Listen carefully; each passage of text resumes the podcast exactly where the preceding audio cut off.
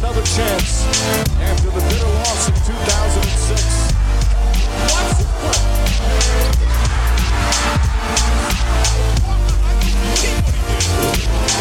That is amazing. Hallo und willkommen zu Gutnext, dem deutschen Basketball-Podcast im Internet. Mein Name ist André Vogt und ich begrüße euch zu einer neuen Folge unseres kleinen, aber feinen basketball heute mit der Rapid Reaction vom 27. Oktober 2021. Und die wird präsentiert natürlich von wem sonst außer manscape.com. Ich sag's wie es ist. Ähm, ihr werdet das wahrscheinlich selber irgendwie schon vor Augen haben. Ähm, bald ähm, gibt es Black Friday, ja, bald gibt es äh, Cyber Monday. Und ähm, deswegen, also wenn ihr wirklich was für euch tun wollt, für eure Hygiene untenrum, hintenrum, gibt es auch Leute, die haben Haare da, wo andere die Schultern haben, dann ähm, kann ich euch nur manscape.com empfehlen und vor allem die Produkte da, äh, wie den Lawnmower 4.0, den Weed Wacker. Ähm, es gibt auch ähm, Nagelscheren etc. Alles hochqualitativ ähm, und alles sicher. Gut, mit den Scheren naja, also eine Nagelschere, da kann ich euch nicht helfen. Da kann, glaube ich, keiner helfen. Wenn ihr da äh, euch regelmäßig irgendwelche Teile abschneidet von euren Extremitäten, die ihr damit bearbeitet, ich glaube nicht, dass, also wirklich nicht, dass irgendwie ähm, da Manscaped helfen kann. Dann einfach mit einer Papierschere versuchen oder einfach jemand anderes machen lassen, Geld dafür bezahlen. Äh, das ist dann schwer. Aber alles andere, ich sag, Haare wegzubekommen etc. pp. Da sind die Produkte wirklich gut und sicher und äh, kann man ohne Bedenken, auch ohne Aufsatz einfach rangehen. Von daher schaut doch mal jetzt auf äh, manscape.com, aber wartet vielleicht ein bisschen. Wie gesagt, es ist ja bei Black Friday, es ist ja bei Cyber Monday, ich bin mir sicher. Also ich habe jetzt nicht da von denen alle Infos, was das so an äh, vielleicht, keine Ahnung, Rabatten oder so gibt. Äh, ich denke aber, dass die das auf jeden Fall machen. Von daher vielleicht ein bisschen warten, aber schon mal auf dem Schirm vielleicht einen Reminder einstellen Momentan gibt es mit dem Code NEXT20, also N-E-X-X-T 20, natürlich 20% auf alles. Es gibt Free Shipping, ne? achten, es gibt den Hygiene Plan, das ist dieses Abo und dann gibt es halt ne, die einzelnen Produkte. Je nachdem, was ihr wollt, könnt ihr euch aussuchen. Von daher schaut mal. Wenn es ganz dringend ist, dann vielleicht jetzt schon kaufen. Wenn ihr ein bisschen warten könnt bis zum Cyber Monday oder bis zum Black Friday, vielleicht rein finanziell gesehen, ja, legt das Geld bis dahin an. Vielleicht die bessere Wahl. Auf jeden Fall kriegt ihr auf manscape.com da den besten Deal und sicherlich auch mit dem Code NEXT20. Aber kommen wir zu den News der Woche. Und da gibt es zum einen einen Artikel, das ist gar nicht wirklich eine News, sondern mehr ein Kommentar, eine Kolumne. Das machen ja viele amerikanische Zeitungen, dass sie so Sportkolumnisten beschäftigen. Und Ira Winderman ist einer der Legenden aus äh, Florida, dort beschäftigt beim Sun Sentinel. Und er hat in einem Kommentar geschrieben, dass er sich John Wall sehr, sehr gut als Backup von Kyle Lowry bei dem Miami Heat vorstellen könnte, sobald der also Wall natürlich einen Buyout in Houston bekommt und das wird darauf hinauslaufen, da müssen wir uns, glaube ich, nichts vormachen. Wall verbringt bereits seine Offseason immer in äh, Miami, von daher wird es auch daher passen. Kann ich mir ehrlich gesagt gut vorstellen, dass das eine Idee ist, die auch Pat Riley vielleicht verfolgt, weil dann hat man noch mehr Qualität von der Bank. Auf der anderen Seite, ne, Tyler Hero ist ja eigentlich einer, der jetzt auch viel Point Guard spielt. Ja, passt das dann wieder so zusammen? Aber mal abwarten. Auf jeden Fall Wall, wenn er denn dann ein Buyout bekommt, eine Personal, die sicherlich einige Teams umtreibt, die denken, sie wären noch einen Spieler vielleicht davon entfernt, ganz oben nochmal anzugreifen. Und ich glaube, zu dieser Klasse gehören ja die Miami Heat. Pascal Siakam, der ist nach seiner Schulterverletzung soweit wieder fit, dass er sich beim G-League-Ableger Torontos, den Raptors 905, ähm, jetzt auffällt und das Trainingcamp da wohl mit absolvieren wird. Und es läuft so gut mit seiner Reha, dass er eventuell sogar früher als erwartet wieder in der NBA dabei sein wird. Das schreibt Michael Grange bei Sportsnet. Und das wäre natürlich, glaube ich, für die Raptors, ja, eine willkommene Addition, wenn er dabei ist. Und dann wird es auch spannend, so wie stellt sich das dann auf? Wieder so Smallball-mäßig mit ihm, mit Scotty Barnes, der so super macht bisher, äh, mit OG Anunobi oder rückt dann einer auf die Bank. Ähm, das wird spannend. Es gab ja auch Trade-Gerüchte um Pascal Siakam äh, in der vergangenen Saison. Mal gucken, wie es da weitergeht. Aber erstmal muss er natürlich gesund werden. Das Team USA hat vier neue Mitglieder in seinem Vorstand berufen, also USA Basketball in dem Fall. Ähm, Kevin Durant ist dabei, Harrison Barnes, Sue Bird und der NBA Deputy Commissioner Mark Tatum. Was machen die? Also der Vorstand, ähm, der ist eigentlich für die ganze Organisation zuständig, was die Nationalmannschaft angeht. Ähm, aber jetzt nicht nur für die, die Herren, ne, sondern so generell. Ähm, aber natürlich guckt man vor allem darauf, was entscheiden die denn für das Männerteam. Und äh, da hat man zum Beispiel zuletzt diesem Gremium entschieden, dass Grant Hill Sportdirektor wird. Und jetzt als nächstes steht die Entscheidung an, wer eigentlich Greg Popovich dann beerbt als Nationaltrainer. Und da gibt es einen Namen, der momentan gemunkelt wird, wo der Frontrunner ist, und das ist Steve Kerr. Und das wäre natürlich eine interessante Personalie, wenn man jetzt sieht, dass Kevin Durant und Harrison Barnes mit in diesem Komitee sitzen, denn die haben ja beide schon für ihn, gespielt, für ihn gespielt. Von daher warten wir mal ab, was da kommt. Und heute zu Gast hier in der Rapid Reaction niemand anders als der Mann, mit dem ich am Sonntag beide Zone kommentiert habe und den ich schon aus Kölner Basketballerzeiten kenne, Martin Gräfe. Hallo Martin. Ja, wunderschönen guten Tag. Hi Dre. Ihr kennt ihn wahrscheinlich auch schon als die Fantasy-Stimme hier bei Cut Max. Fantasy-Stimme.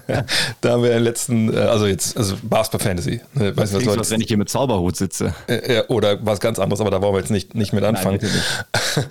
Und wir haben gesagt, Mensch, lassen wir öfter mal jetzt auch mal hier ein bisschen quatschen. Und, heute äh, wollen wir uns äh, über zwei Sachen mal ein bisschen austauschen. Zum einen über, über angelehnt an das Spiel, was wir am Sonntag kommentiert haben, Netz gegen Hornets.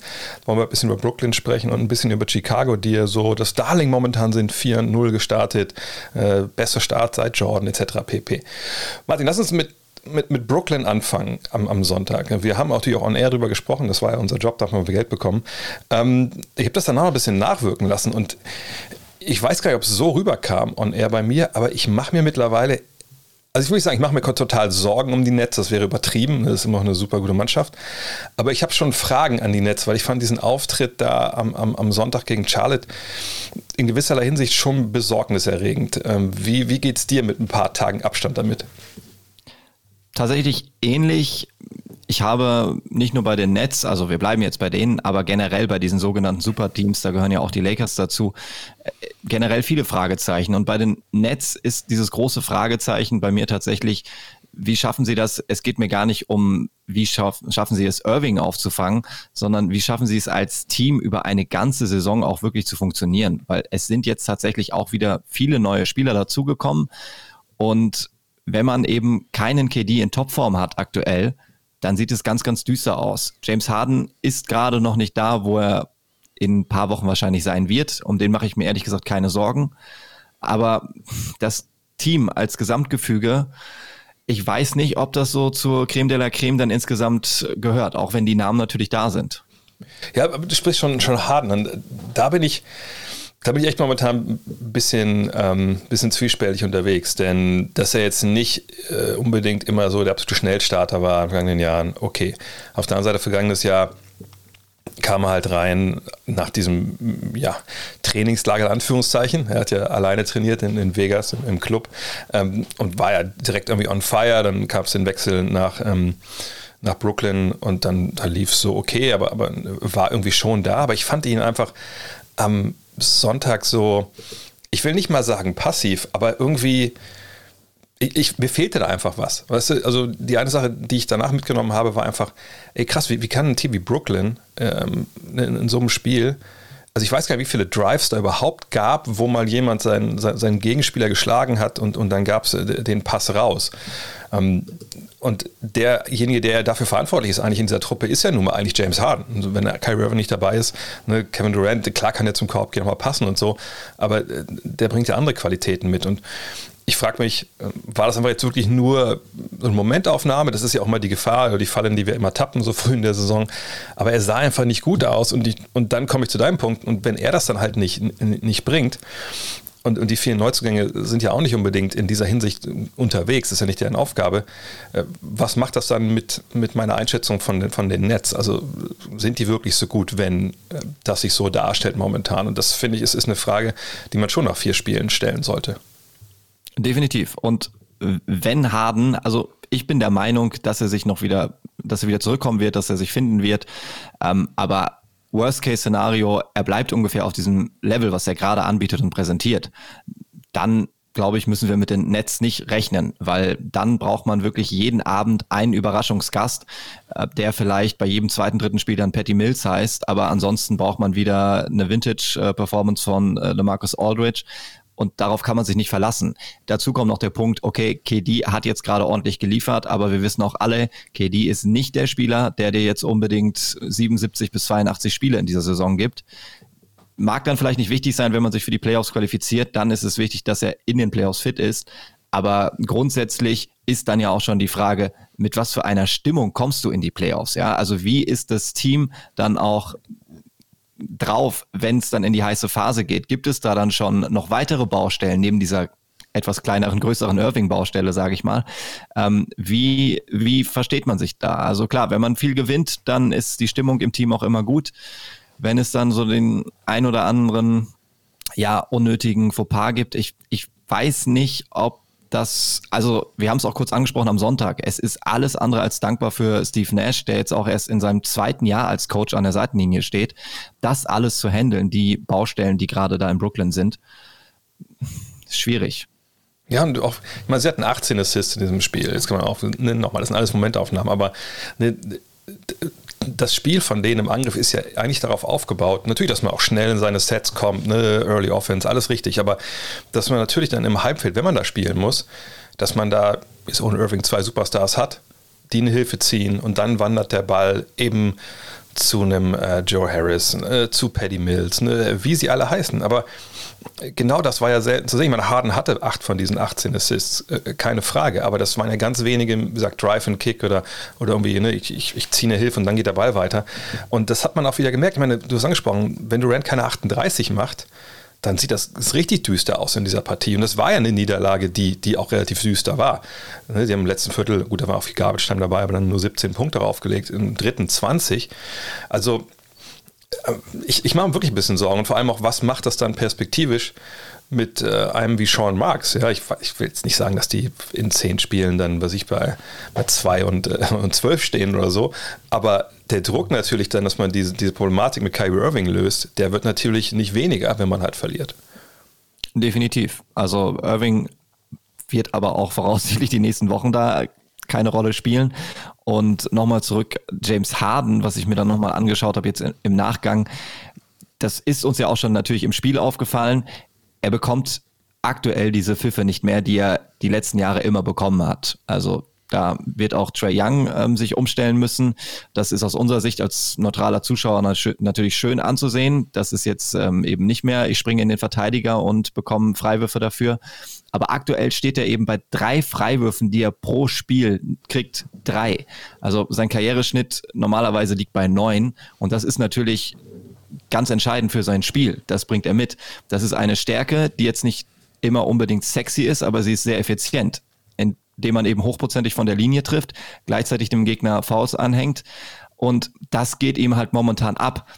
Jetzt weiß ich nicht, ob das tatsächlich daran liegt, dass er da jetzt so gefrustet ist, dass er ähm, das Gefühl hat, die pfeifen gar nichts mehr und dementsprechend ist der Drive zum Korb nicht mehr so aggressiv bei ihm. Ähm, kann ich mir fast nicht vorstellen. Aber auf jeden Fall muss er zurück zu diesem Spiel. Er muss seine Freiwürfe ziehen. Er muss weiter mit dem Drive attackieren und dann, was du auch angesprochen hast, äh, Kick-out und dann steht da halt äh, Joe Harris meinetwegen frei an der Dreierlinie. Aber ohne diese Drives funktioniert das Spiel von James Harden nicht und dementsprechend dann auch offensiv wird es dann schwierig bei den Nets. Ja, und vielleicht es auch daran, dass er sein Dreier momentan noch nicht fällt und dass er deswegen halt äh, ne, der Verteidiger so ein bisschen das ein bisschen anders verteidigen kann, dass man nicht ganz so raus muss und dass es dann für ihn für die Drives äh, nicht so leicht ist momentan. Ich, meine, ich, bin weit davon entfernt zu sagen, der ist einen halben Step irgendwie verloren und, und der kann keinen mehr schlagen.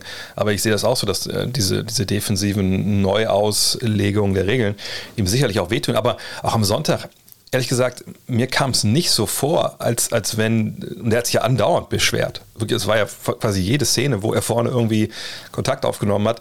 Das waren für meinen Begriff auch nicht mal großartig ähm, Situationen, die unter diese Non-Basketball-Moves-Regel äh, ähm, äh, da fallen, sondern er ist reingegangen in Leute. Er hat aber auch jetzt nicht einen richtig krassen Kontakt in der Regel initiieren können. Ne, immer dieses Klassiker-Ding, dass er zum Korb geht, ein Verteidiger hat die Arme vorne und er fädelt ein und geht dann hoch. Das ist ja nach wie vor ein Foul. Ne? Aber diese Szenen habe ich so gar nicht gesehen, ehrlich gesagt. Er kam für mir, sag ich will nicht sagen, dass das immer so ist, er kam immer vor, dass er einen Schritt zu langsam wäre, gar nicht in die Situation reinkäme, bis es dann wirklich ahnungswürdig ist. Und ähm, also man kann wirklich nur hoffen, dass der, keine Ahnung, vielleicht ein bisschen angeschlagen ist oder so. Äh, aber momentan, wenn das so bleibt, ist es natürlich eine Katastrophe, weil, wie gesagt, Durant kann dich da retten in vielen Abenden, aber er kann halt nicht das Spiel als Playmaker so aufziehen. Und bei allen Leuten, die sie da im Kader haben, ich denke, dass es auch niemand anders kann, außer Harden derzeit. Ja, vielleicht wie gesagt, alle fünf Spiele mal Paddy Mills mit einer überragenden Form, aber das ist dann halt auch ein ganz anderes Level. Ähm, ja, und auch nur mit dem Wurf. Ich meine, bei Paddy Mills müssen wir auch sagen, das ist ein geiler Spieler. Ich meine, wir feiern den beide total, aber ne, das ist einer, der hat in seiner Karriere 2,3 Assists pro Partie gespielt. So, ne? Der ja. kommt halt über den Wurf, sicherlich auch über den Drive, aber ne, das ist ja, eigentlich ist er für eine ganz andere Aufgabe eingeplant. Auf jeden Fall, sehe ich auch so. Bei Harden ist es was ich noch nicht so ganz verstanden habe, auch am Sonntag, ist so seine Körpersprache. Wenn er dann wirklich den Kontakt zieht und das Foul wird aber nicht gepfiffen, dann gibt es ja viele Situationen oder viele Spieler, die dann weiterziehen und sich dann irgendwann mit den Schiedsrichtern anlegen und dann ähm, einfach so ein bisschen Aggressivität ausstrahlen im Gesicht, bis es dann im technischen Foul endet. Aber da hatte ich den Eindruck, sind wir weit von entfernt bei James Harden. Das war eher so Resignation. Und das finde ich dann gefährlich, wenn Harden dann einfach sagt, okay, ich bin jetzt drei, vier Mal gezogen, bekomme das Foul nicht, dann ist das heute so. Und ähm, ja, deswegen, das wird ziemlich spannend, wie, wie Harden dann zurückkommt und wie, wie sie es dann insgesamt als Team auffangen. Also, weil auch wenn Harden zurückkommt, bin ich der Meinung, nur KD und Harden klingt schön, macht Spaß, aber über die ganze Saison, ich weiß nicht, ob das unbedingt dann so ausreicht. Jetzt muss ich auch sagen, hat äh, heute Nacht gegen, gegen Washington gewonnen, auch mit 14. Das, das, war natürlich ein guter Sieg, aber auch da, ne, Harden 5 von 17 aus dem Feld, ein von 8 Dreiern, in dem Fall 9 Assists. Das ist natürlich okay, das Team auch mit 23. Aber, aber wie gesagt, das ist wirklich eine Baustelle, glaube ich. Ähm, da, da, müssen wir abwarten, äh, wie sich das wirklich im Endeffekt ähm, dann darstellt. Ähm, aber lass uns vielleicht über ein Team reden, was einfach so negativ war jetzt. Ne? Wir sind ja eigentlich beides positive Menschen. lass uns doch einfach Total. über Chicago sprechen, ne, auf der anderen Seite. Ne? 4-0 gestartet. Ähm, da ist irgendwie äh, alles Friede, Freude, Eierkuchen.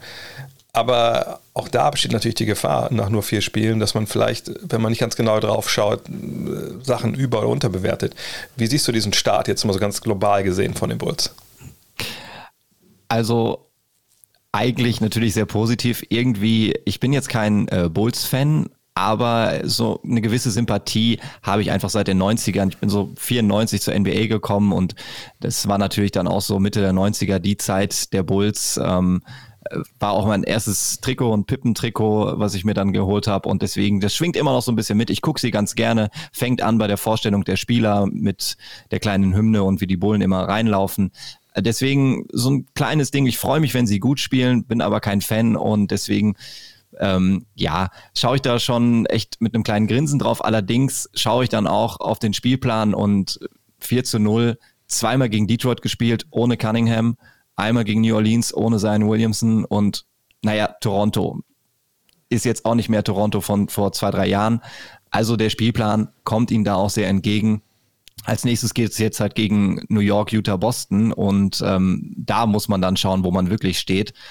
Aber äh, grundsätzlich finde ich, dass es halt einfach sehr gut matcht. Gerade diese Combo auch mit, mit Lonzo Ball und dann hast du den Shooter mit äh, Zach Levine, DeRozan, der aus der Midrange äh, super stark ist und Vucevic, ähm, All-Star Center, meistens ein bisschen unterschätzt. Caruso von der Bank. Also ich finde, das ist einfach sehr, sehr homogen und gut zusammengestellt. Und von daher glaube ich, dass dieser Start natürlich jetzt ein bisschen zu viel des Guten ist. 4 zu 0 aber dass die Bulls im Osten eine ziemlich gute Rolle spielen können.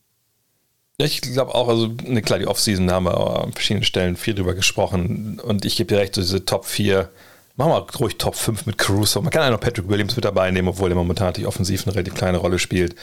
Ähm, aber das passt schon gut zusammen. Eigentlich auf dem Papier. Ich muss sagen, momentan in den vier Spielen offensiv war es noch nicht so gut. Und, und ich glaube, der Hauptgrund ist da, dass Vucevic irgendwie ich will nicht sagen, dass er verloren ist da, äh, aber ne, trifft er momentan noch gar nicht. Also weder sein Dreier, ne, 21 Prozent äh, aus dem Zweierbereich ist es mit knapp 45 auch nicht gut für einen Spieler seiner Güte. Ich glaube, er muss sich ein bisschen noch reinfinden, wo so seine äh, Spots da jetzt sind, weil er eben auch drei Mann an seiner Seite hat mit Levine, mit Rose und Ball, die alle natürlich tolle Ballhändler sind, können alles Pick and Roll laufen, können auch alle zum Korb gehen. Ähm, da, aber da versprechen wir noch ein bisschen mehr. Aber ich bin vollkommen bei. Dieser Spielplan bisher, also viel leichter kann man es ja nicht haben. Also nichts gegen Toronto, das war auch ein knappes Spiel. Ähm, aber zweimal Detroit ohne, den ersten Pick der Draft. Äh, New Orleans hast du auch schon angesprochen. Und man hat trotzdem natürlich äh, jetzt nicht unbedingt da gezaubert. Das muss man, glaube ich, auch sagen. Gut, gegen New Orleans waren es 128 Punkte, okay. Aber gerade gegen Detroit, und wer weiß, vielleicht hat Detroit eine überragende Verteidigung, wir wissen es noch nicht.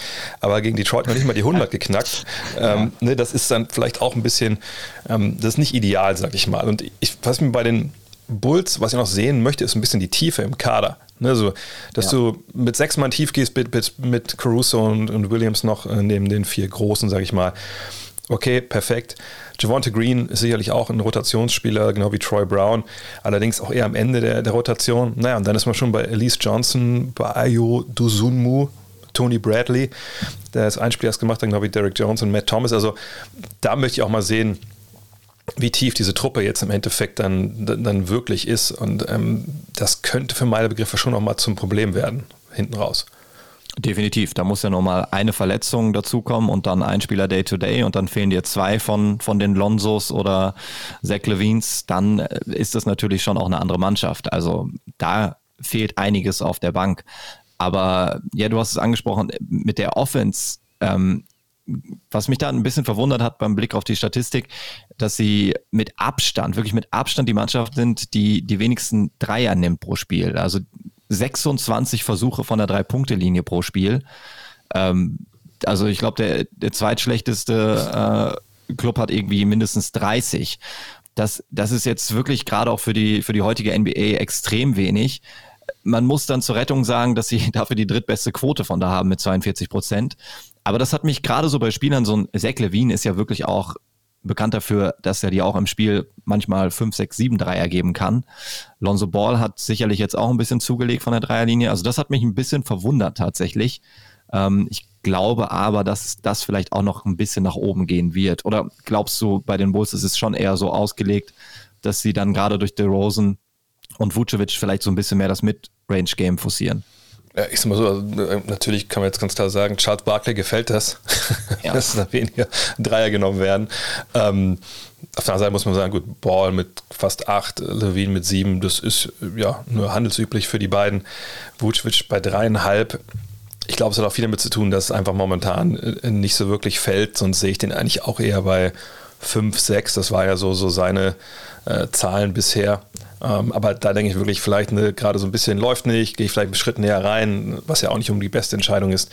Rose mit seinen zwei Dreiern momentan pro Spiel, ist das sogar Career High? Äh, nee, nicht ganz. Einmal hat er, äh, zweimal hat er mehr geworfen in seiner Karriere. Also das ist ja eigentlich auch mehr, als man erwarten konnte. Mm, aber generell, ich finde auch so, bei den Assists, eigentlich ist es ja echt geil, dass sie, warte mal, ich muss kurz mal nachschauen, glaube ich, vier Leute haben, Genau, fünf sogar, die über drei Assists spielen pro Partie. Ne? Also keinen wirklich diesen primären Playmaker mit, mit, mit sechs, sieben, acht Assists, aber Ball hat fünf, Levine hat knapp fünf, äh, DeRozan viereinhalb, äh, Vucevic dreieinhalb, Caruso drei. Also eigentlich sollte man erwarten, der Ball läuft wahrscheinlich ganz gut. Auf der anderen Seite denke ich wirklich, dass da noch so ein bisschen Sand im Getriebe ist, dass da noch nicht Billy Donovan als Coach so, so alles rausgeholt hat, was da drin ist. Und das Offensivrating ist ja in den ersten vier Spielen auch nicht gut gewesen. Die kamen ja mehr über die Verteidigung, interessanterweise. Äh, ich glaube, da wird sich noch einiges eingrooven. Aber auch da kommen wir vielleicht wieder dahin, ist das Team mal tief genug? Ne? Wenn da von der Bank Leute kommen, die man nochmal stehen lassen kann, dann kannst du vielleicht rechts und links doch mal ein bisschen mehr zustellen. Aber ähm, das ist schon bemerkenswert, da gebe ich dir vollkommen recht, dass da wenig Dreier äh, gefallen sind. Aber auch da ist es so früh in der Saison, das ist dann manchmal einfach schwer, äh, diesem Trend zu glauben, sage ich mal. Also ich, ich, kann mir nicht vorstellen, dass die Truppe mit Ball und Levine und Vucevic und Caruso irgendwie dann am Ende der Saison dasteht, wo sie jetzt stehen bei den Dreiern. Das glaube ich auch. Also vielleicht wurde ihnen auch einfach eine Menge angeboten, vielleicht von Detroit. Ähm, ich habe die beiden Spiele gegen Detroit nicht über die volle Distanz mir angetan. Ähm, kann ja sein, dass sie ähm, an der Dreierlinie einfach nicht verteidigt wurden und äh, trotzdem irgendwie versucht haben, den Ball äh, auf Vucevic zu, Vucevic zu spielen. Dafür, wie gesagt, fehlen mir dann die, die zwei Partien gegen Detroit auch schon mal komplett. Kann ich nicht einschätzen. Was ich allerdings ein bisschen verwunderlich finde, ist, dass sie defensiv gar nicht so verkehrt gerade agieren, obwohl ihnen fehlt ja fast komplett die, die Rim Protection. Vucevic war noch nie derjenige, der äh, unterm Korb richtig aufräumt. Und äh, der Rest der Starting Five ist jetzt auch dafür nicht bekannt. Und ja, die Bank haben wir jetzt schon zwei, dreimal angesprochen. Da kommt nicht mehr viel. Tony Bradley hat erst einmal überhaupt gespielt, der da vielleicht mal so ein bisschen mit seinen langen Armen was runterpflücken könnte. Aber trotzdem schaffen sie es irgendwie dadurch, dass sie, glaube ich, sehr früh äh, hohen Druck auf den ballführenden Spieler auch ausüben, äh, dass sie den Gegner zu Turnovern zwingen. Also bei den Steals haben wir aktuell in der Liga Caruso auf Platz 2 mit 3,3, glaube ich, im Schnitt, äh, hinter Paul George. Und ähm, das machen sie ziemlich gut. Da haben sie natürlich gerade dann auch noch mit Lonzo Ball äh, flinke Finger. Ich glaube, das ist auch so der Ansatz, den sie in der Defense wählen müssen, weil ihnen einfach so dieser klassische Big Man der äh, dir zwei Blocks oder eineinhalb Blocks pro Spiel liefert, der geht ihnen halt ab. Also von daher müssen sie sehr, sehr viel Druck ausüben. Ja, und das Ding ist aber, das ist ja eine Qualität, die bei Caruso oft vergessen wird. So, also Point of Attack Verteidiger, also der vorne rangeht, wie gesagt, ne, den Ball auf, äh, den Spielaufbau stört, Ball früh aufnimmt. Das macht er halt bereitwillig, das kann der auch und, und, und Ball macht das natürlich auch ganz gern. Und, und Athletik haben sie auf dem Flügel, auch mit Pat Williams sicherlich genug. Und Kobe White, den haben wir vorhin noch vergessen, der kommt ja auch zurück irgendwann. Das ist ja auch nochmal eine gewisse Schnelligkeit äh, und so eine gewisse Wildcard natürlich auch. Ähm, was natürlich für meine Begriffe echt positiv ist bei den Bulls, eben mit diesem super Start, kommst du natürlich auch ganz anders in eine Saison halt rein, so in Sachen Selbstbewusstsein. Ne? Wenn du, ich meine, hätten die jetzt von den vier Spielen sich nur, nur eins gewonnen und es würde sich so darstellen wie jetzt, dann wäre vielleicht jemand wie äh, Vucic auch direkt unter Druck und, und keine Ahnung, was es da mit einem so psychologisch macht. Dann, dann ist es vielleicht wirklich so ein Slump, der sich über Wochen hinzieht. So kann man das ja alles so ein bisschen zur Seite wischen. Der Trainer Bill Donovan hat dadurch den Vorteil zu sagen, okay, ich, ich gehe vielleicht noch ein bisschen kritischer ran ne, und, und, jetzt hören die mir zu, wir gewinnen, aber ne, jetzt kann ich halt sagen, aber das ist schlecht, das, das, das ist schlecht, ohne dass ich Angst haben muss, dass da jetzt irgendwie die Stimmung in den Keller geht. Und du hast angesprochen, der Spielplan wird jetzt nicht unbedingt leichter demnächst, im Gegenteil. Aber ähm, ich, ich, bin echt gespannt, wo sie, du hast angesprochen, es gegen die Knicks, gegen Utah, gegen Boston geht, dann zweimal Philly, Brooklyn, Dallas. Ähm, dann ist dieser, also die haben dann noch drei Heimspiele dann gegen Sixers, Nets und, und, Dallas. Und ich glaube danach, so ab dem, ab dem 11. November, da wissen wir, glaube ich, ein bisschen mehr über die Chicago Bulls. Und ich bin echt gespannt, wie sie da durchgehen. Also ich sag mal so, wenn du mir sagst, sie gewinnen alle Spiele, dann wäre ich ein bisschen verwundert. Aber wenn ja. sie alle Spiele verlieren würden, wäre ich auch ein bisschen verwundert, aber das ist beides äh, sicherlich unrealistisch. Aber wie gesagt, ich glaube, da, da ist alles drin bei dieser Mannschaft bisher. Also positiv überrascht wäre ich schon, wenn sie aus den nächsten fünf Spielen drei gewinnen. Oh, okay. Also dann wäre ich schon, ja, weil New York ist momentan extrem unangenehm äh, zu spielen und es gibt ja auch viele Knicks-Fans, die schon eskalieren und äh, in die Ja Kamera gut, die haben, beim Spiel 1 haben die eskaliert nach dem zweiten das, Viertel. ja, das KD ist bereut, dass er jetzt beim falschen New Yorker Team ist. Okay, so weit würde ich jetzt noch nicht gehen, aber also New York ist gerade heiß und ähm, ja, dann gegen Utah, Boston zweimal Philly. Also wenn sie da ihre drei Spiele ähm, sich sichern können, das wäre jetzt schon nicht so verkehrt. Ähm, und dann kann man, glaube ich, nochmal gucken, wo stehen die Bulls wirklich. Aber klar, momentan ziemlich stark. Du hast es ganz am Anfang kurz äh, erwähnt. 96, 97 äh, ist man in Chicago zuletzt so gut gestartet.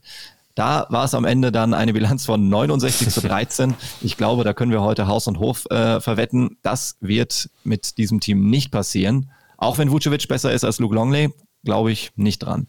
Ja, und das Ding ist, was äh, auch mit dazukommt, so ähm, bei den Bulls, äh, naja, also gerade früh in der Saison haben sie traditionell ziemlich viele Auswärtsspiele, äh, weil ich glaube, es ist immer noch so, dass der Zirkus in der Stadt ist. Ich weiß nicht, früher war es jedenfalls so.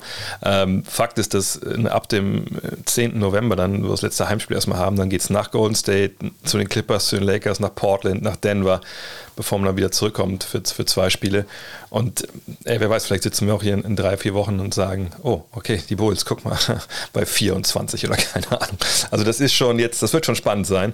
Aber das ist ja das Schöne, dass man solche Überreaktionen haben kann, auch nach drei, vier Spielen und dann. Genau, und dass man diese Aufnahme dann auch löschen kann. natürlich, natürlich. ähm, Gibt es noch oder gibt es irgendeine andere Mannschaft oder gibt es irgendeine Überreaktion bei dir, wo du jetzt sagst, ah, das ist so meine kleine private Overreaction in diesen ersten Saisontagen, äh, die hege ich und pflege ich so ein bisschen und ich möchte eigentlich auch gar nicht großartig äh, da jetzt mit Fakten beigestört werden. Ja, also Overreaction vielleicht nicht, aber vielleicht so ein kleines Ding, was mir äh, von außen betrachtet dann selber ein bisschen unangenehm war so die ersten zwei, drei Spiele, als ich dann den League Pass auf hatte und so ein bisschen rumgesäppt habe, was schaue ich denn jetzt? Und äh, dann bin ich immer bei einer Mannschaft kleben geblieben. Und da dachte ich so, okay, ich mache den Ton mal leise, nicht, dass, man, dass meine Nachbarn das mitkriegen. Ich habe mir die Cleveland Cavaliers angeguckt. Oh.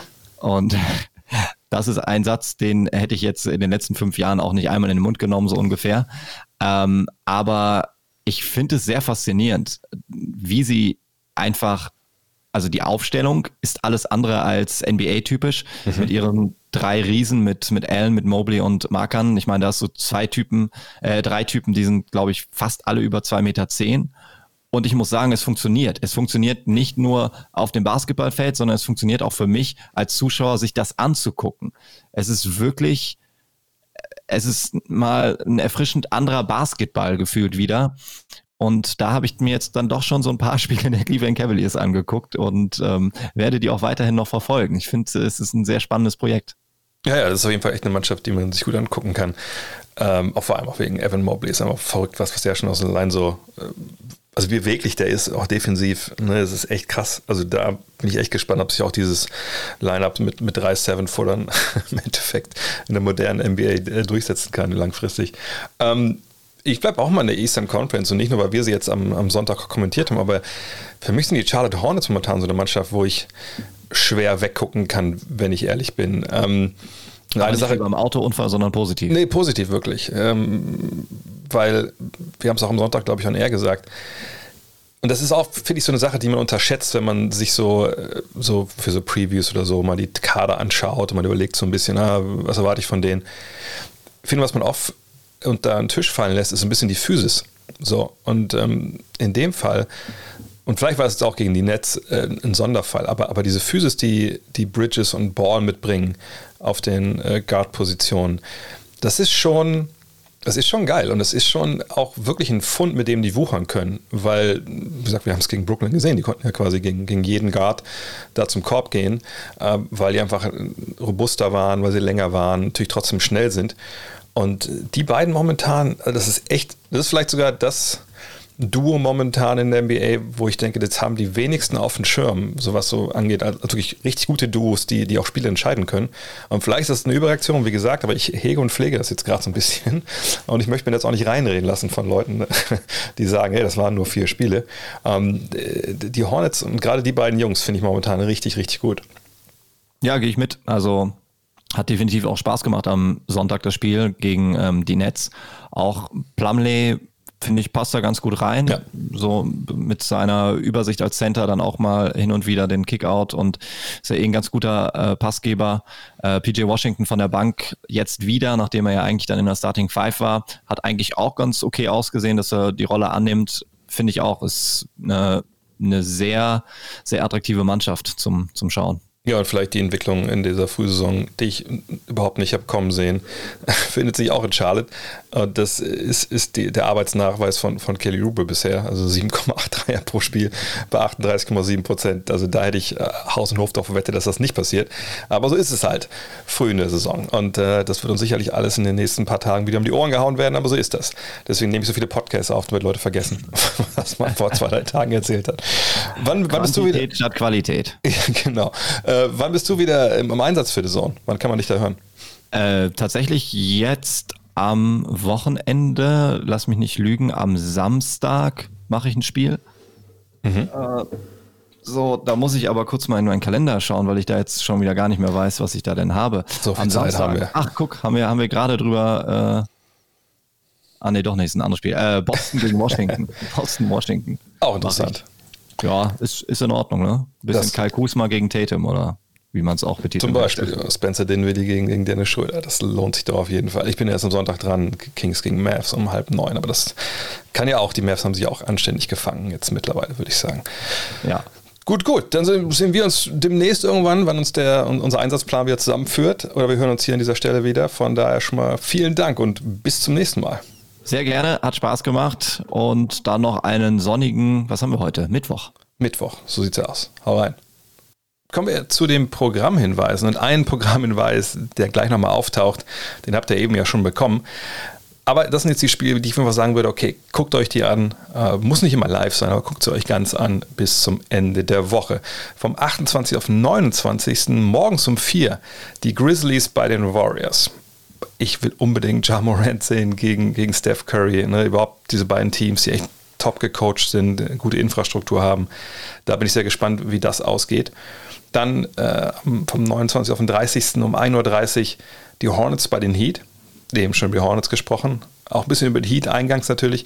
Aber da will ich wirklich auch sehen, ne, die, diese bulligen Guards der Hornets, kommen die auch mit den Heat klar? Und da gibt es ja auch dann ein paar Flügel, die vielleicht mal dann ne, mitverteidigen können. Das wird sehr, sehr spannend. 30.10. um 23 Uhr dann zur deutschen Primetime, das Spiel, was Martin eben schon angedeutet hatte. Die Celtics sind zu Gast bei den Wizards. Und am Sonntag dann um 20.30 Uhr Kings gegen Mavs. Da sitze ich da am Mikro, wie gesagt. Und Hawks gegen die 76ers um 1.30 Uhr, ähm, also danach dann. Das ist auch sehr spannend. Ja, Trey Young, Joel Embiid, immer Potenzial für ein bisschen Kabelei. Von daher auch da würde ich einschalten oder zumindest dann on demand schauen. Google des Tages. Es wurde gestern auch im Fragenstream auf Twitch gefragt, deswegen habe ich es heute noch mit reingenommen. Auch weil es ja eine Franchise betrifft, die wir heute auch nicht besprochen haben, großartig, außer eben beim letzten Programmhinweis. Ähm, und zwar ESPN Daily, Harala Bob. Also ESPN, ESPN Daily, wie man Daily schreibt, und dann Harala Bob. H-A-R-A-L-A-B-O-B. Wenn ihr das eingibt bei Google, dann oder in eurer Lieblingssuchmaschine, dann äh, kommt ihr zum Podcast ESPN Daily ähm, mit äh, Pablo Torre und zu der Folge mit Harala Bob Vulgaris. Und wie gesagt, da spricht er sehr, sehr offen über seine Zeit bei den Mavericks und ähm, geht relativ hart mit der Management-Ebene da ins Gericht. Und das ist sehr interessant äh, im Nachhinein, ähm, auch gerade so im Hinblick, was da im Sommer los war, wie sehr da ja, ein Kahlschlag verübt wurde in dieser ganzen Management-Traineretage. Damit viel Spaß. Ich hoffe, ihr habt eine grandiose Restwoche. Äh, wenn ihr den Podcast sucht vom Fragenstream, der wird auch gleich hochgeladen. Den findet ihr in dem extra Fragenstream Triple Thread ähm, RSS-Feed, den es ja jetzt mittlerweile gibt. Heute Abend 20 Uhr, wenn ihr das Ganze hier einem Mittwoch am 27. hört auch, gibt es ausnahmsweise mal Mittwochs Triple Thread äh, zusammen mit äh, Julius Schubert, Jonathan Walker. Da reden wir heute Abend ähm, ja, über Overreactions der ersten äh, Saisonwoche etc. pp. Das Ganze wieder live auf YouTube oder dann auch on demand. Und eben auch als Podcast in dem Triple Thread äh, Fragen Stream Podcast Feed, den es gibt. Ihr merkt, man hat gar nicht so viel Zeit, den ganzen Podcast Stuff hier zu konsumieren. Bis zum nächsten Mal. Fragen Podcast dann am Freitag. Euer André. Hello. Look at this. Of Dirk Nowitzki. What he's always dreamed of. Hoping to have another chance after the bitter loss in 2006. Watch this play.